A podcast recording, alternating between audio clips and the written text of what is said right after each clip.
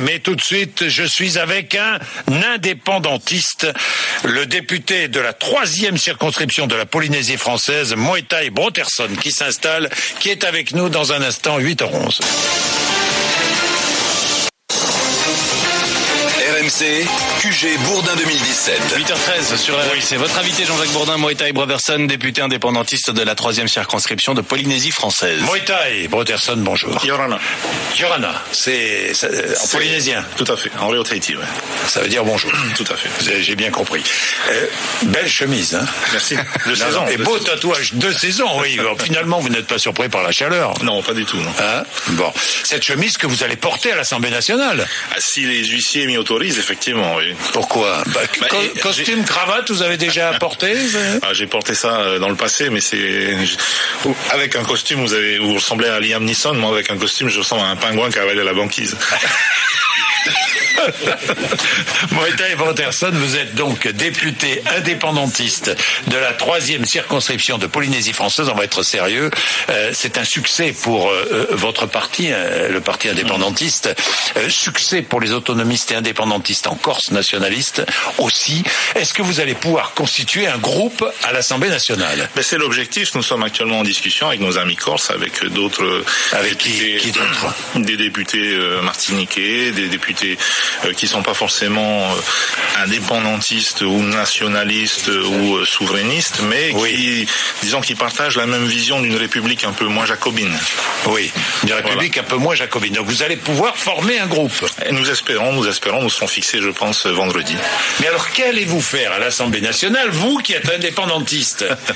Alors, écoutez, pour l'instant, euh, nous ne sommes ni nous ni les Corses ne sommes indépendants, donc il faut bien euh, exister et préserver les intérêts de nos communautés respectives à l'intérieur de la République euh, telle qu'elle est définie aujourd'hui. Mais vous il- voulez l'indépendance de la Polynésie française Oui, mais comme je l'ai dit euh, aussi bien en Polynésie qu'ailleurs, euh, je ne viens pas à l'Assemblée nationale pour demander l'indépendance de, Oui. de la Polynésie. Je viens euh, faire mon travail de député. Euh, la question de l'autodétermination et de l'indépendance, ça se discute avant tout en Polynésie. En Polynésie, Avec les oui. Polynésiens. Avec les Polynésiens. Ouais, bah, vous allez demander un jour ou l'autre un référendum, quand même, non Bien, normalement, c'est effectivement l'issue euh, logique, d'autant que nous sommes réinscrits depuis euh, 2013 sur la liste des territoires à décoloniser de l'ONU. Oui. Donc, euh, nous sommes euh, partisans d'un processus démocratique, équilibré et, et euh, étagé, donc Oui. d'autodétermination. d'autodétermination euh, vers l'indépendance, donc un référendum, peut-être une très large, déjà vous avez une très large autonomie, hein, Oui, comme en Corse d'ailleurs. Tout à fait, oui. Euh, et, euh, mais vous voulez aller beaucoup plus loin évidemment, et finalement vous séparez, vous séparez de la nation française. Alors, séparer, c'est un Ah. mot... euh, non, non, parce que Non. je pense qu'on continuera à avoir des relations euh, Oui. très très bonnes avec, avec la France. C'est notre partenaire historique. Oui. Bon, c'est au départ notre partenaire colonial, mais je pense que même à l'issue de l'indépendance, ça restera un partenaire privilégié euh, des Polynésiens. Oui. Nous parlons le français. Je suis moi-même écrivain à mes heures perdues. J'ai écrit un livre en français. Oui. Euh, donc c'est c'est une nation que je respecte et pour qui j'ai beaucoup d'admiration, la nation française.